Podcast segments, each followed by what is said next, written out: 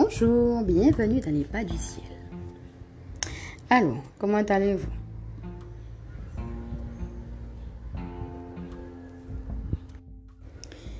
Je me suis rendu compte que lorsque je vous avais annoncé 14 heures heure de la Martinique, c'était pas possible que vous l'écoutiez à cette heure-là, puisque l'enregistrement, je suis en train de le faire. Donc le temps qu'il se mette en place, euh, le côté technique fait que quand vous l'aurez, ben, ça sera plus tard que l'heure prévue. Donc tout d'abord, je tiens à m'en excuser.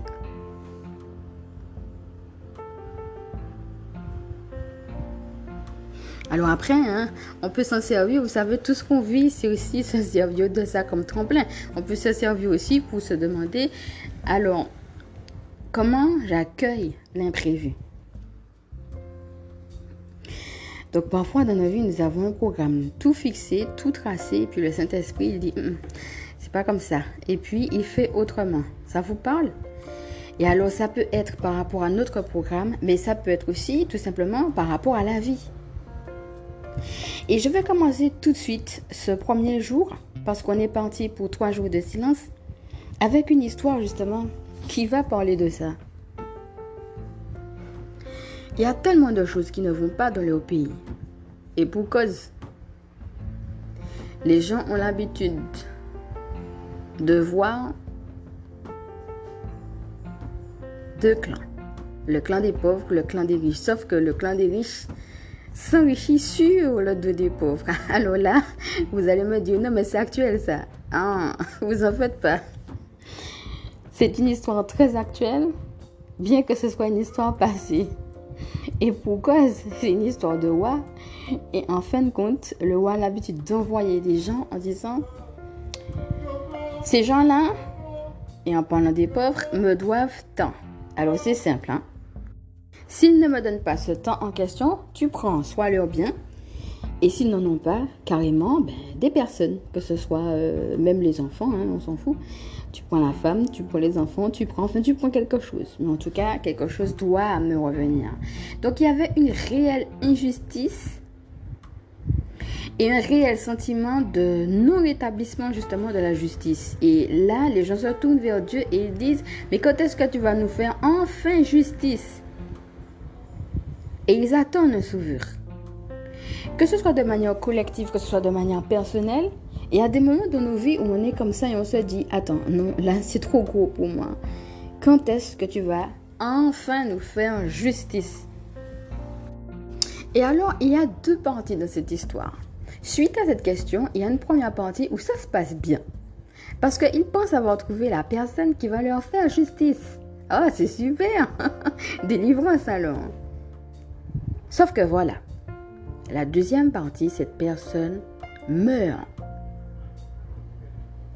Et pourtant, la royauté qu'ils attendent n'est toujours pas assise en Israël, car c'est de ce pays dont je parle. Ces personnes sont complètement arc-boutées et se disent Attends, qu'est-ce qui s'est passé? On a cru en quelque chose qui n'existe pas. On a cru même en quelqu'un et puis c'est pas ça. Alors, quelque chose vous a échappé. Et peut-être que vous aussi, vous passez par une tribulation particulière ou vous êtes passé par une tribulation et vous vous dites, alors là, il y a un truc qui m'a échappé. Mais en fait, qu'est-ce qui m'a échappé exactement? Et le pire, c'est que des fois, vous ne savez même pas quoi. Qu'est-ce qui m'a échappé? Pour qu'il y ait résurrection, il faut qu'il y ait destruction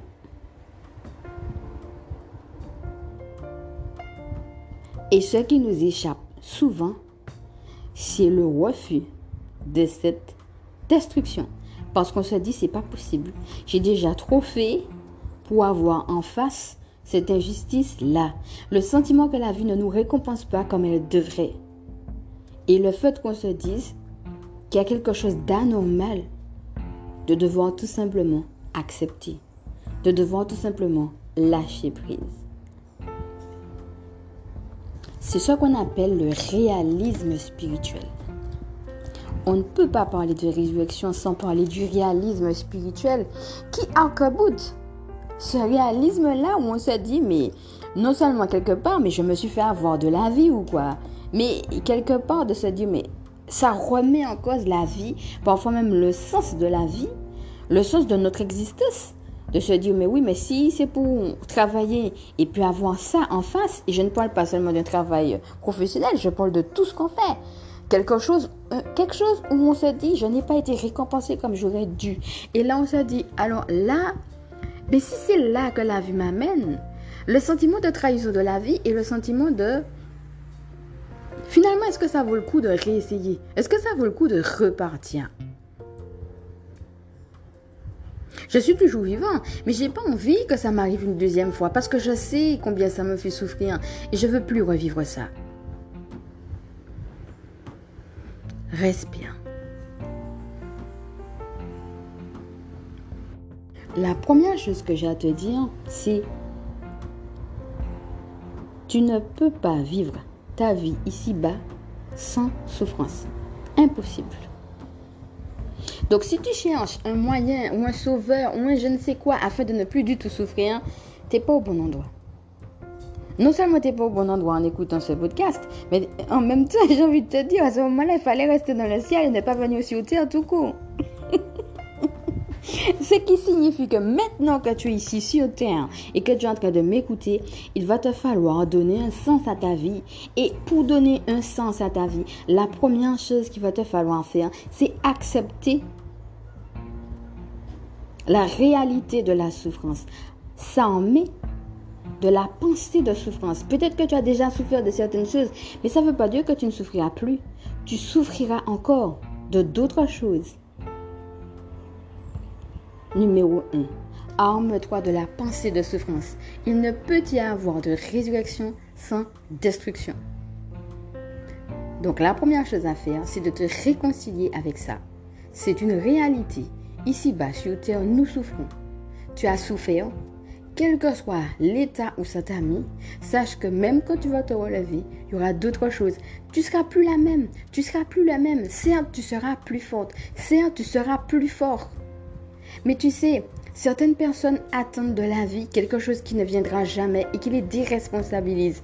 Et après, ils se servent de ça pour dire que c'est la faute des autres.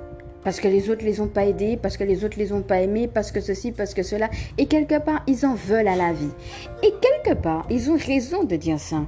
Quand les gens disent Ah ouais, mais on m'a pas aidé. Ah ouais, mais on m'a pas aimé. Ce n'est pas toujours vrai. Au moment lambda où ils le disent, c'est pas forcément vrai. Mais peut-être qu'à un moment donné de leur passé, ils n'ont eu ni l'amour ni l'aide dont ils avaient tant besoin et qui leur était légitime. Mais ce n'est pas parce qu'une chose est légitime qu'on l'a pour autant. Peut-être qu'à un moment donné, tu as vraiment eu besoin de quelque chose, quelle que soit cette chose, et puis tu l'as pas eu. Et la résurrection ne veut pas dire que Dieu, c'est une espèce de, je dirais, magicien qui va forcément tout te donner. Peut-être que tu auras cette chose, mais peut-être que tu l'auras pas. Le réalisme spirituel, c'est l'acceptation de ça. Et c'est la première chose que je voudrais te dire aujourd'hui. Respire. Ok. La deuxième chose que je voudrais te dire, c'est la vie est plus grande que nous. J'ai l'occasion de dire ça. Hein. Souvent, c'est quelque chose que je répète. La vie est bien plus grande que nous. Ça veut dire qu'il y a ce que tu vois maintenant et puis il y a plein de choses que tu vois pas. Et en fin de compte, ta part de l'océan, c'est juste de vivre ta vie avec tout ce qu'elle comporte. De choses que tu peux faire, de choses que tu ne peux pas faire. Parce que aussi, ben, tu as tes limites. La vie aussi t'impose ses limites. Et puis, il y a des choses que tu comprends pas Peut-être tu les comprendras plus tard et peut-être tu les comprendras jamais. Lâche prise sur ces pourquoi sans réponse. Lâche prise sur ces comment sans réponse. Et lâche prise aussi sur ces comment se fait-il que ce soit passé comme ça, entre parenthèses, et pas d'une autre façon. Et remplace ça par je ne sais pas pourquoi ça s'est passé comme ça. Mais ce que je sais, c'est que la vie est bien plus grande que moi. Maintenant que tu as accepté l'idée que tu puisses être détruit à n'importe quel moment, et on va revenir plus tard sur la notion de destruction. La deuxième chose que je vais t'inviter à faire, c'est de regarder plus loin, plus vaste, plus large. Pas seulement à ton histoire, pas seulement au fait que ça t'a fait mal. Certes, ça t'a fait mal. Et c'est là. Mais regarde au fait que la vie est bien plus grande que toi. Et si tu le veux, tu peux même en faire un mantra. Dans un troisième temps, qui dit résurrection dit qu'est-ce que je fais de ce, que, de ce qui m'a détruite?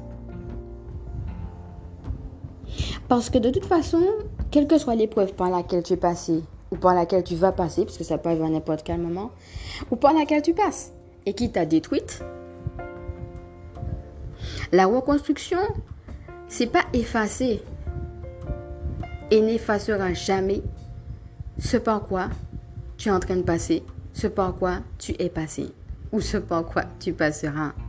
En réalité, cette reconstruction, c'est la façon dont tu vas intégrer ça dans ta vie pour pouvoir justement en faire une force pour avancer. Ne cherche pas parce que la chose te fait trop mal à faire comme si elle n'était pas là. À un moment donné, et je dis bien à un moment donné, parce que si tu n'es pas prêt aujourd'hui, c'est tout à fait ok. Parfois, certaines choses te font trop souffrir pour qu'on les regarde en face. C'est quand tu seras prêt que ça va se faire. Il n'y a pas d'obligation à regarder tout de suite. Tout est juste et les choses se font en leur temps. Les choses se font en leur temps. Mais à un moment donné, tu devras regarder ça et accepter de le traverser. Accepter que ça t'est arrivé et seulement à ce moment-là, tu vas pouvoir trouver ta voie ça sera ta voix unique. La façon dont tu vas faire, la façon dont tu vas pouvoir intégrer tout ça. Parce que quand il y a destruction, il y a reconstruction. La reconstruction, c'est ça, la résurrection. Comment cette histoire-là, tu vois ce qui t'a fait mal? Eh bien, Comment ça, ça vient te rejoindre et comment, à partir de là, tu peux te reconstruire? Respire.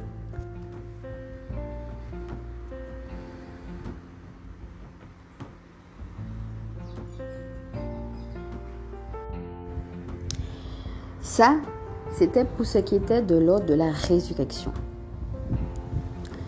Et nous allons le faire en trois parties. Cette première partie est maintenant terminée. Je te remercie de l'avoir écouté. Et je te retrouve de l'autre côté pour la deuxième partie, toujours sur le même thème de la résurrection. À tout de suite.